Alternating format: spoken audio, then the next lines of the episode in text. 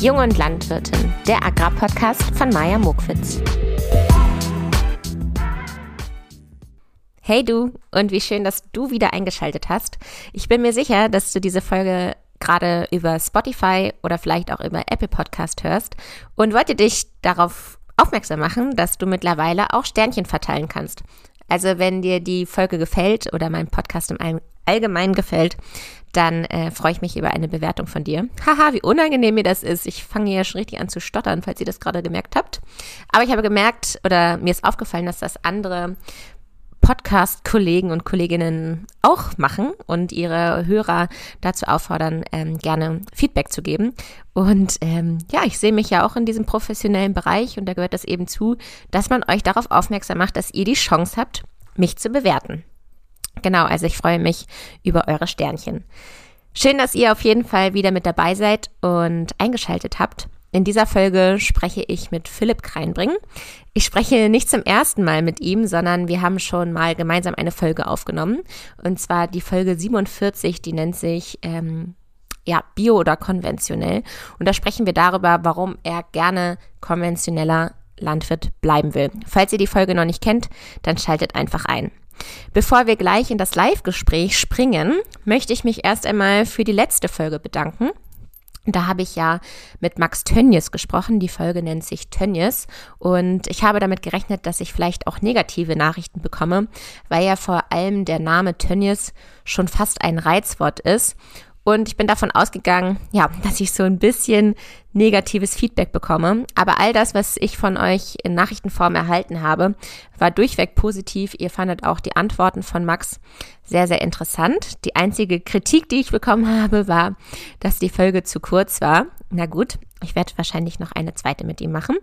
Und ich kann sagen, dass ich mich wirklich darüber freue, dass ihr so offen für die facettenreiche Landwirtschaft seid. Denn ob mein Thema jetzt super öko ist oder total konventionell, ob es über Tierhaltung oder über Ackerbau geht oder über irgendwelche neuen Foodtrends, wie zum Beispiel das Salz von Salifaktur.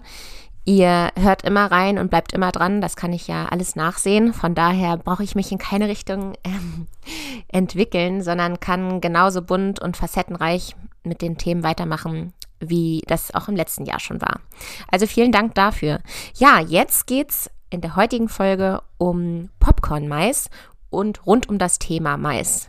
Philipp Kreinbringen erzählt uns, welche Sorten er anbaut, äh, welche Besonderheiten jede Sorte hat wo drin die Sorten sich unterscheiden und warum er überhaupt so viele unterschiedliche Maissorten anbaut. Ich habe da dreisterweise gefragt, ob es reine Neugier ist oder ob es auch da wirtschaftliche Vorteile gibt. Philipp und ich, wir kennen uns nun schon ziemlich lang und sind uns auch schon beruflich ein paar Mal begegnet.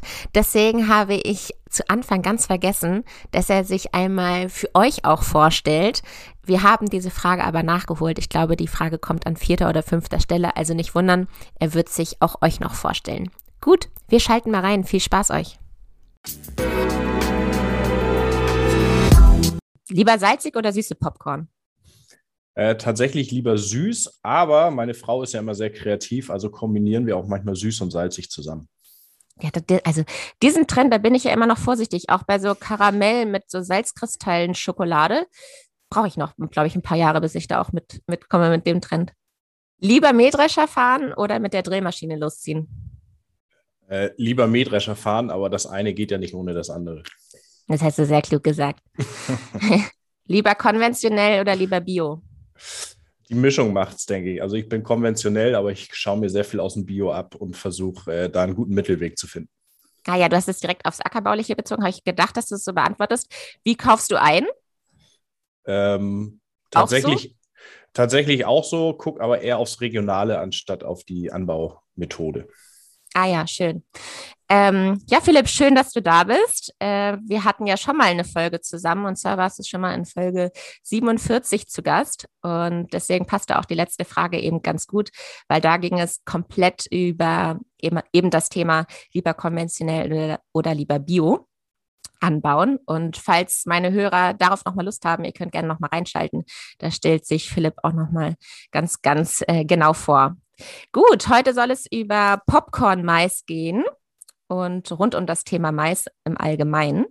Deswegen möchte ich von dir wissen, ähm, welche Maissorten baust du überhaupt an? Oh, das sind tatsächlich mittlerweile ein paar mehr geworden. Also gestartet bin ich ja ganz klassisch mit dem Silo-Mais, den die meisten auch kennen, der für, ich sag mal, die Tierhaltung, also gerade im Milchviehbereich angebaut wird oder für Biogasanlagen, denn ja. das ist auch unser Hauptanteil. Dann bauen wir Zuckermais an. Also das ist das, was die meisten vielleicht kennen, was man sich auf den Grill legen kann im Sommer. Und äh, seit kurzem bauen wir auch Popcorn-Mais an und dann kommen noch so ein paar Spezialsorten dazu, bunter Mais, ähm, Röstmais, vielleicht auch, ähm, was sich für Tortilla-Chips eignet. Also da probiere ich aber so ein bisschen aus. Aber die drei Sorten, also Silo-Mais, Zuckermais und Popcorn-Mais, das sind die drei Hauptsorten. Ja, schön interessant. Warum baust du denn so viele unterschiedliche Sorten an? Machst du das rein aus Interesse und Neugier oder hat das auch wirtschaftliche Vorteile? Also angefangen hat es mit Interesse und Neugier, definitiv. Aber ich bin auch immer auf der Suche nach neuen Vermarktungsmöglichkeiten. Ich möchte gerne direkter an den Kunden ran, direkter ans Endprodukt ran. Und da habe ich mit dem Zuckermais angefangen, einfach weil es für mich passte, weil ich Maisanbau verstehe. Das ist halt mhm. dann einfach eine andere Sorte. Aber es, die Hoffnung, dass es wirtschaftlich sich äh, lohnt, die ist am Ende natürlich da, weil nur aus Spaß und der Freude, dass äh, so viel vielleicht Arbeit leider. kann ich da nicht reinstecken. ja. Ähm, vielleicht kannst du noch mal auf die Unterschiede dieser Sorten eingehen. Also worin unterscheiden die sich?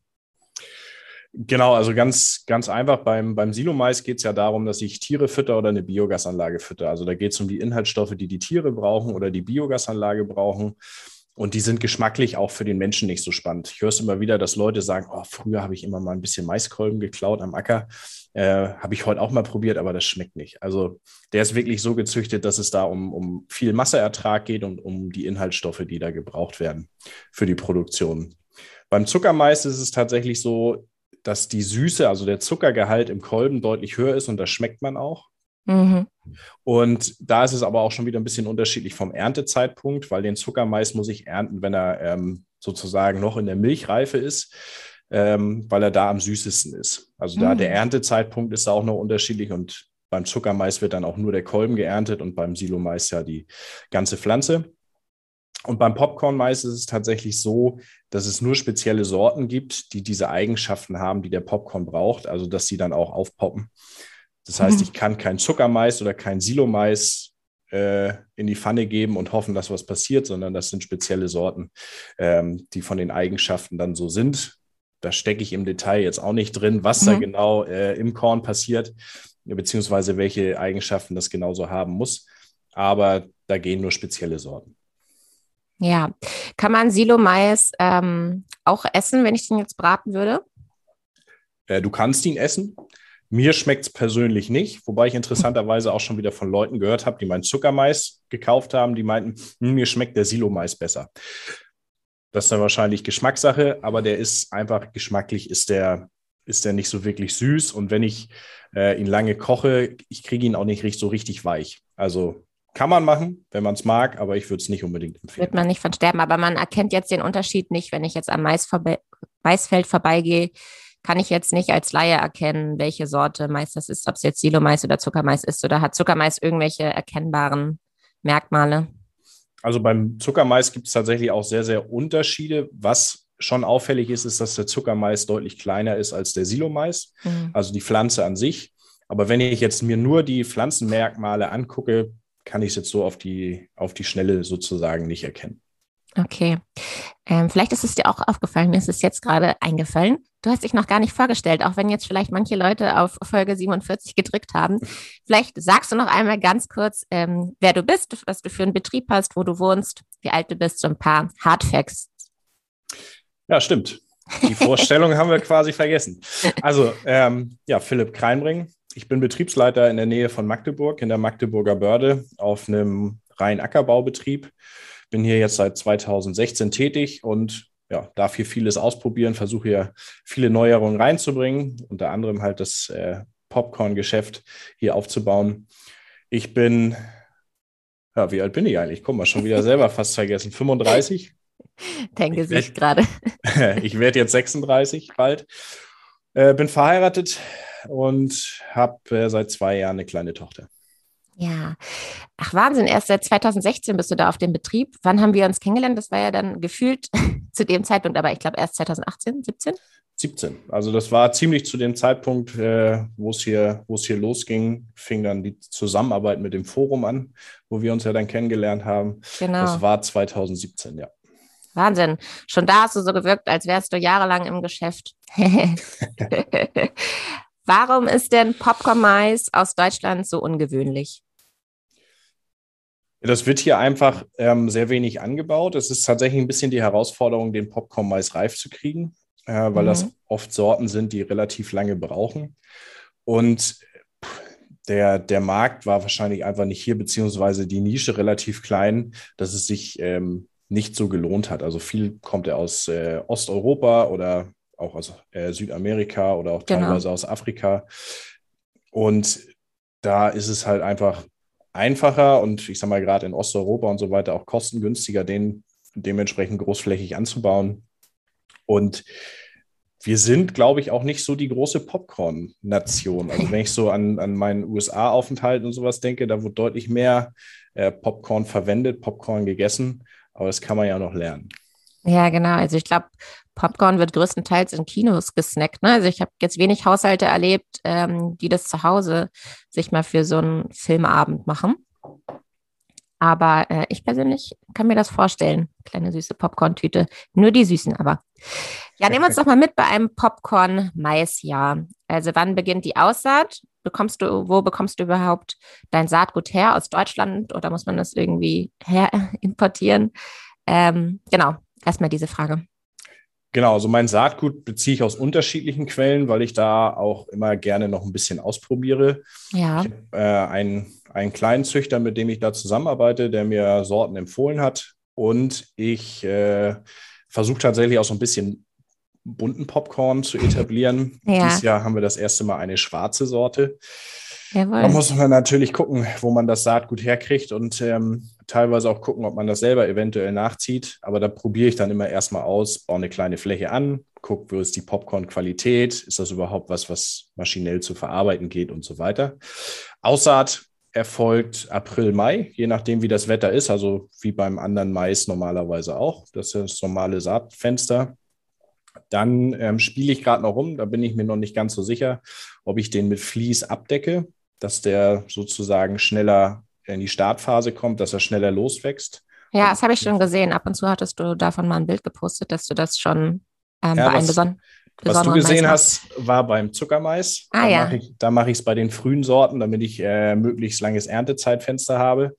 Aber beim Popcorn will ich damit jetzt auch mal. Ähm, also, was willst du mit dem Vlies erreichen? Also, was bewirkt es dann?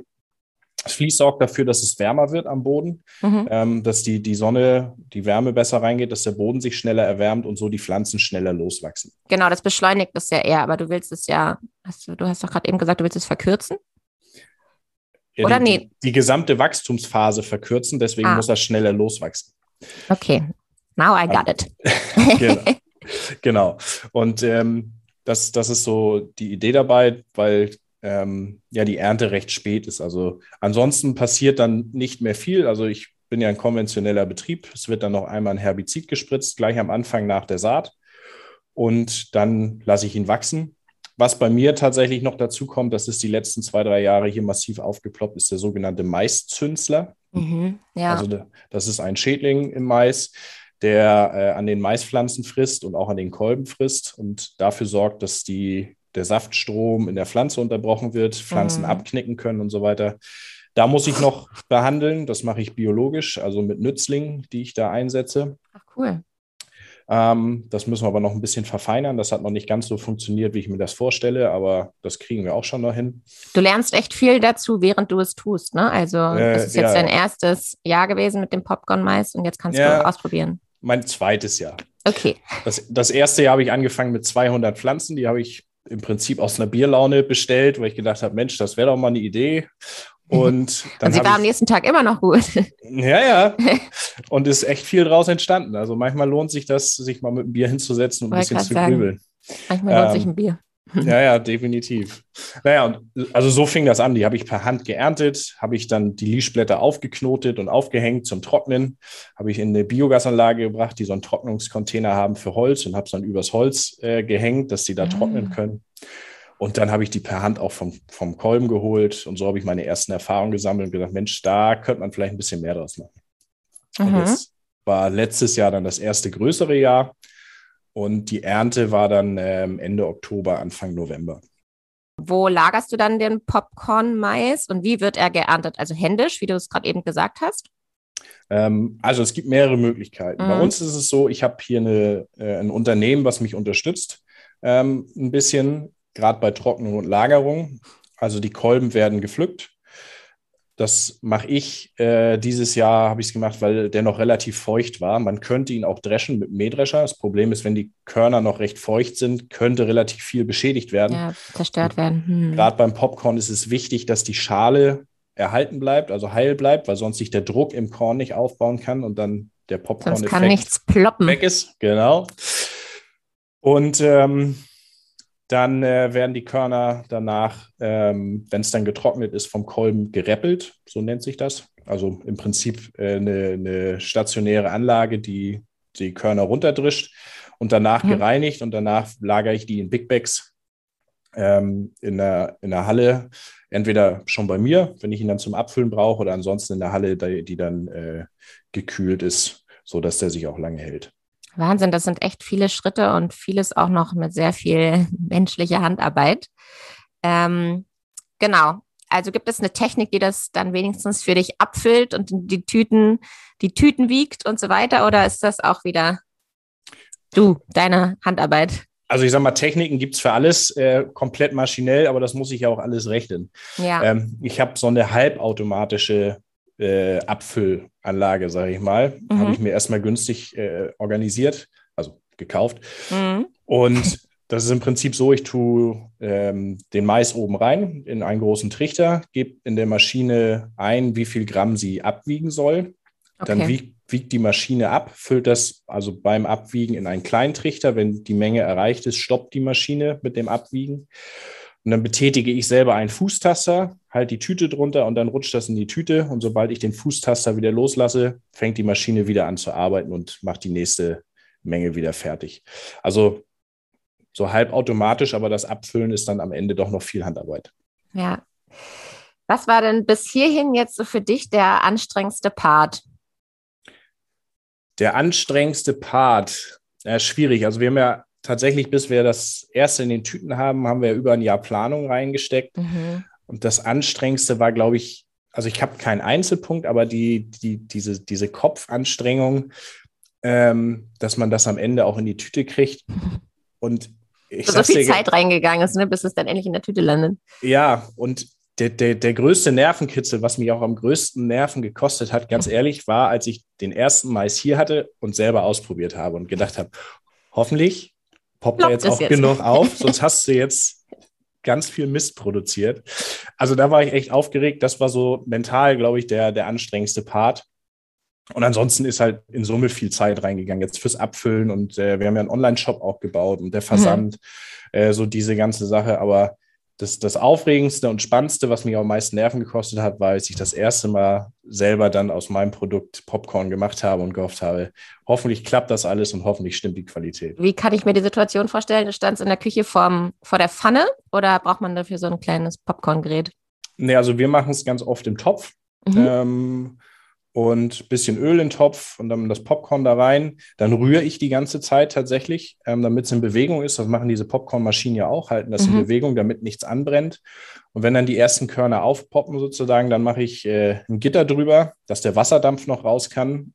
Äh, dann mhm. bleiben die knackiger, also kein Deckel drüber. Und dann. Das sind die äh, Profi-Tipps. Naja, wir haben schon sehr viel Popcorn gemacht die letzten Wochen. Und äh, ja, und in die Szene war halt so, meine Frau stand mitten in der Küche und ich bin, glaube ich, hin und her gesprungen wie so ein Häschen. Ähm, vom linken aufs rechte Bein. Bei jedem Plop bist du mit hochgesprungen. Ja, ja. Und als ich dann den ersten Topf hatte, äh, da habe ich mich natürlich schon sehr gefreut und dann bin ich auch gleich in meine, äh, in meine Container, die ich mir hingestellt habe zum Abfüllen und habe dann erstmal die ersten Tüten abgefüllt und stolz präsentiert, dass es jetzt losgeht. Oh, schön.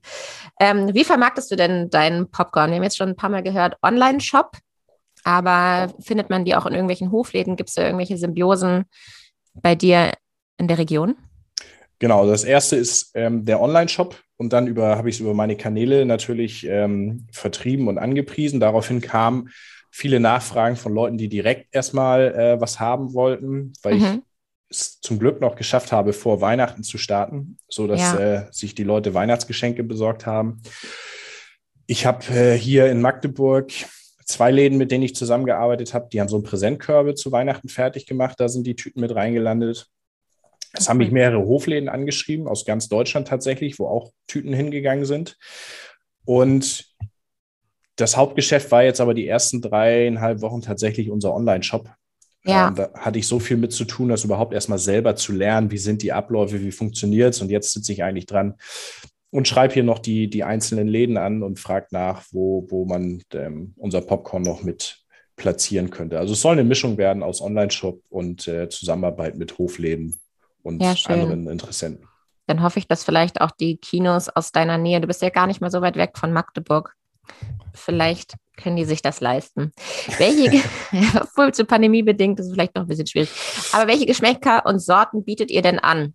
Also ähm, ich habe irgendwas von Mushroom gelesen und dachte erst, oh mein Gott, Pilz? Wer mir das? Genau, also es, äh, die, äh, die Hauptsorte, die wir dieses Jahr haben, ist der Butterfly Popcorn. Das ist eigentlich der Klassiker. Also den kennt auch jeder. Genau, das ist der, den du im Kino eigentlich immer bekommst. Mhm. Weil er halt so aufploppt wie ein Schmetterling. Also mhm. dieses breite. Der Mushroom ist eigentlich auch ziemlich bekannt. Der wird oft verwendet, wenn du Popcorn kaufst, was zum Beispiel schon aufgepoppt ist und fertig karamellisiert oder mit anderen Geschmäckern eingelegt. Das ist meistens der Mushroom. Der heißt so, weil ähm, einige aufploppen, als würden sie wirklich aussehen wie ein Pilz, also eher so rund. Mhm. Cool, daher, dass ihr es immer nach der Form benennt. Genau, daher der Name. Und dann haben wir, das ist jetzt schon so ein bisschen kleiner Anteaser, weil das ist noch nicht im Shop, ähm, eine schwarze Sorte, nennt sich Dakota Black. Und die Körner sind halt sehr, also sind schwarz. Wollte ich gerade fragen, sind dann die Körner auch schwarz und nicht so wie bei so stylischen Burger, wo man irgendwie so einen grünen oder schwarzen Burger bekommt und dann denkt man sich so, hä, wie haben die denn das gemacht? Und dann fragt man nach und dann sagen die einfach Lebensmittelfarbe, da ist dann Nein, nein, also der wächst so am Kolben. Okay, das sind teilweise ja. auch sehr alte Sorten. Also ähm, es ist ja so wie bei vielen, ich sag mal, Gemüsesorten, auch bei den Karotten zum Beispiel gibt es ja ganz viele bunte Farben, aber wir kennen nur die Orangen, weil da die Züchtung hingegangen ist. Ja.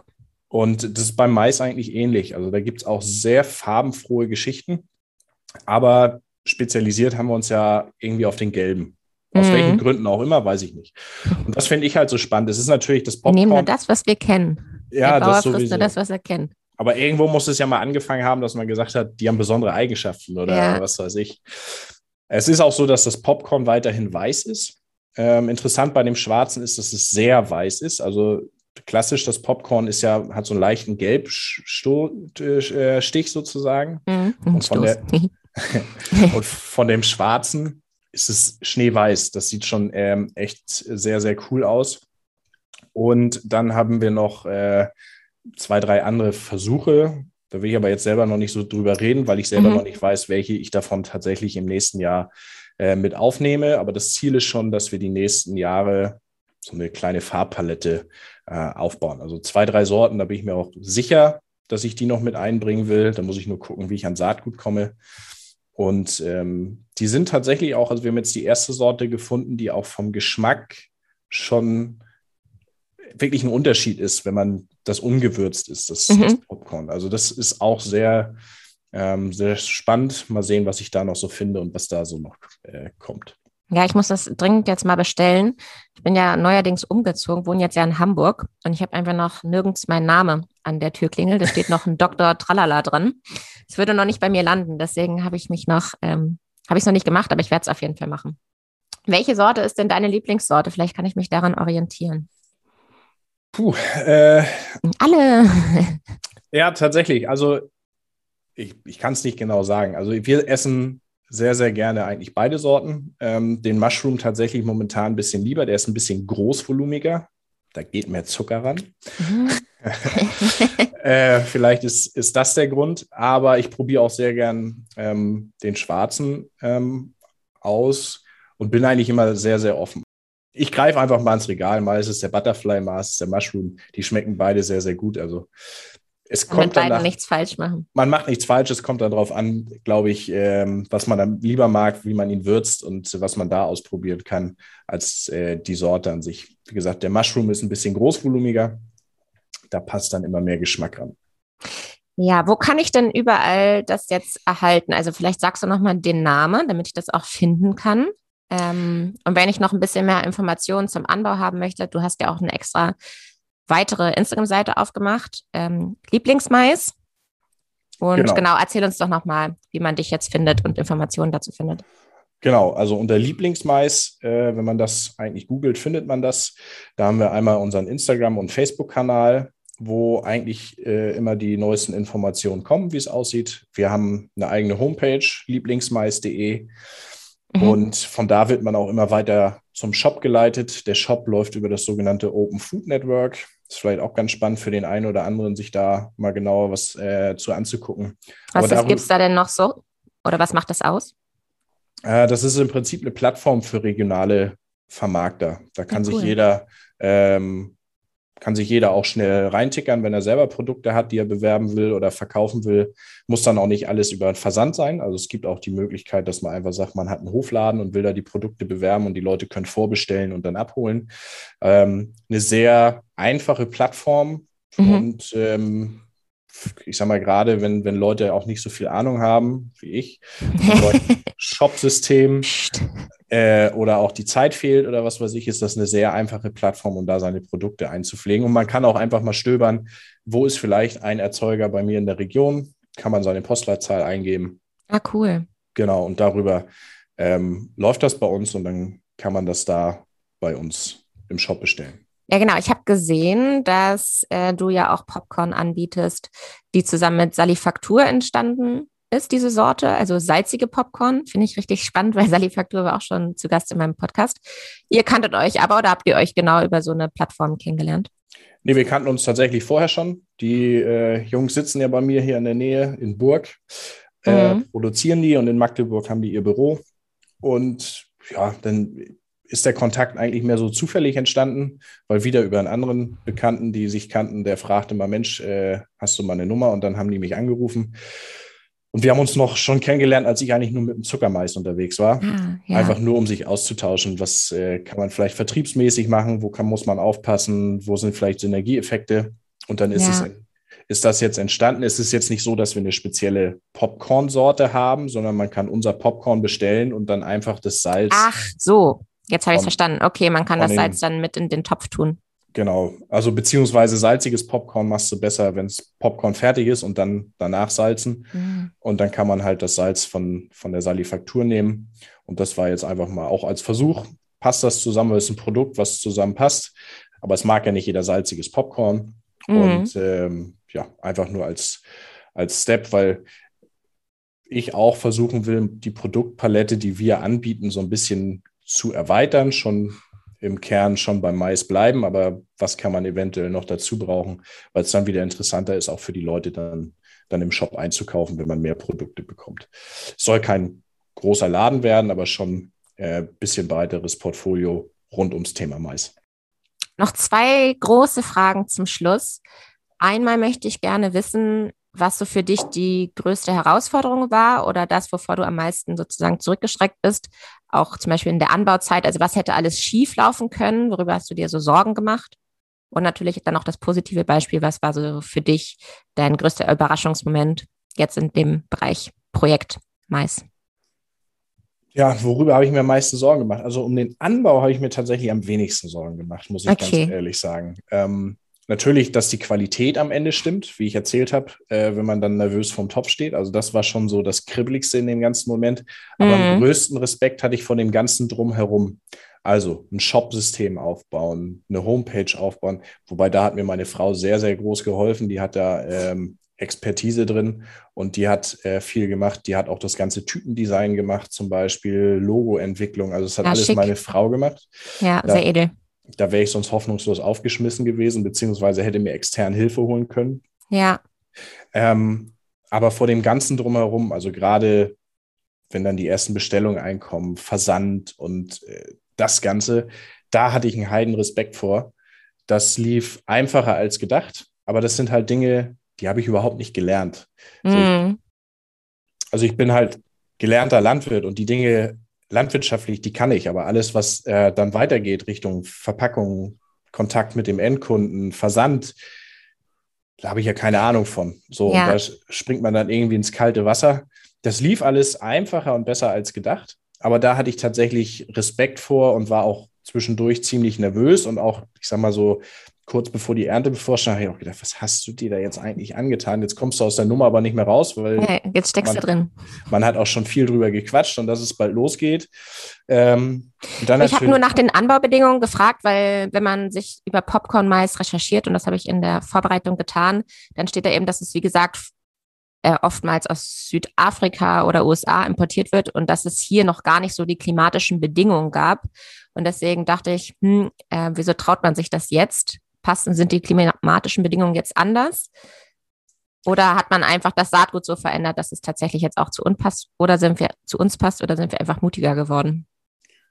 Ich sag's dir ganz ehrlich, ich hm. habe mir da nicht so eine Platte drüber gemacht. Ich habe gedacht, ich probiere es einfach. Ja. Also hier auf dem Standort ist es ja generell, dass wir mit Trockenheit zu tun haben und auch eher mit Hitzeperioden zu tun haben. Von daher denke ich, dass es an den Standort sehr gut passt. Okay. Ähm, man muss aber schon die Möglichkeit haben, das Produkt zu trocknen und schon zu trocknen.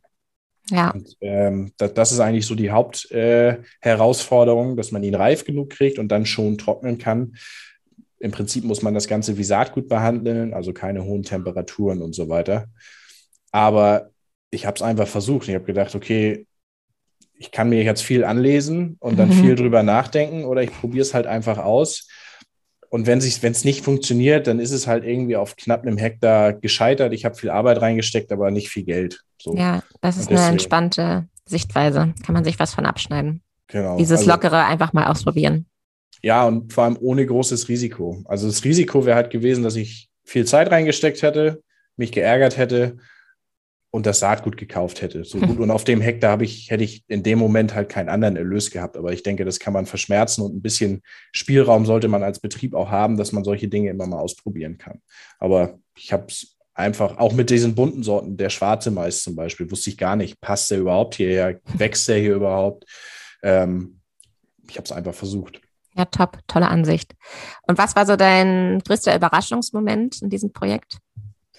Ähm, mehrere. Also der Zuspruch, den ich hier in der Region bekommen habe. Ich habe, wie gesagt, eine, eine Firma, die mich ähm, unterstützt hat ähm, und mehrere Leute, die mir geholfen haben, die das Projekt einfach cool fanden und gesagt haben, okay, wir gucken mal, wie es läuft und, und, helfen dir, wo wir können. Frag einfach.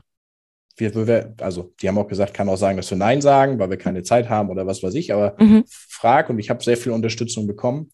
Und der, der Zulauf am, am Anfang hat mich auch positiv überrascht. Also wie der Shop gestartet ist, wie die Anfrage war und dass die Leute sich über das Produkt gefreut haben. Ich habe mich sehr gefreut. Viele haben die Verpackung äh, sehr gelobt, was, was mich sehr gefreut hat, weil meine Frau da ja viel Arbeit reingesteckt hat. Ähm, und ach, das war einfach der viele Zuspruch, was man da äh, bekommen hat, was, was einfach schön war und was Spaß gemacht was hat. Was so ein Projekt auch trägt, ne? weil ohne die Nachfrage ähm, ja, ist das auch schwierig, Klar. umzusetzen, trotz Erfolge, die man ja. vielleicht vom Anbau her hatte. Ja, das war auch schon meine letzte Frage. Richtig, richtig toll, dass äh, du die Zeit gefunden hast, mit mir zu sprechen. Sehr du gerne. weißt ja, du hörst in meinem Podcast zumindest auch ab und zu. Und ich wünsche mir immer am Ende eigentlich was von meinen Hörern. Und dieses Mal darfst du dir was wünschen. Als Beispiel, äh, manchmal wünsche ich mir, dass man mehr auf die Saisonalität achtet, schaut, was in dem Monat angebaut wird oder regional einkauft. Kann aber auch was ganz, ganz anderes sein, was dir eben aufgefallen ist. Hast du, hast du einen Wunsch? Ach, also ein, ein, rein egoistischer Wunsch ist natürlich, probiert definitiv mehr Popcorn, gerade in der gemütlichen Zeit, wo man sich das zu Hause äh, vom Film gemütlicher machen kann. Äh, aber ansonsten, wenn ich es mir aktuell so angucke, einfach mehr Gelassenheit und mehr Entspanntheit in vielen Diskussionen äh, und Lebenslagen. Einfach mal wieder ein bisschen, bisschen runterfahren und ein äh, bisschen mehr lächeln und fröhlicher sein. Ja, das ist, ein, siehst du jetzt lächelst. Das ist ein schöner Wunsch, äh, den nehme ich mit auf. Ähm, ich bedanke mich fürs Gespräch und ich hoffe, wir quatschen dann im nächsten Jahr, wenn du wieder wilde Dinge ausprobiert hast. Schauen wir mal, was noch kommt, ja. Ich hoffe, ihr fandet unser Gespräch genauso entspannt und interessant wie ich, denn ich finde, Philipp hat so eine ganz angenehme Art und Weise, ganz unaufgeregt von seinen neuen Ideen und Versuchen und Projekten zu erzählen. Und ich finde es einfach inspirierend und motivierend, da so unaufgeregt dran zu gehen. Also ohne jegliche Panik oder Ängste ähm, probiert er da wilde Dinge aus. Und ich freue mich, dass er somit ein Stück weit dazu beiträgt, dass die moderne Landwirtschaft immer vielseitiger wird. Vielen Dank fürs Zuhören bis hierhin. Diese Folge widme ich allen, die genauso wie Philipp so mutig sind und eine kleine Teilfläche rausnehmen und mal neue Dinge ausprobieren, da ein bisschen mutiger sind und etwas wagen und vielleicht auch fein damit sind, wenn es mal eine Missernte gibt oder einen Misserfolg. Nur so kann man sich auch verändern. Und natürlich widme ich diesen Podcast wie immer meiner Sina. Tschüss!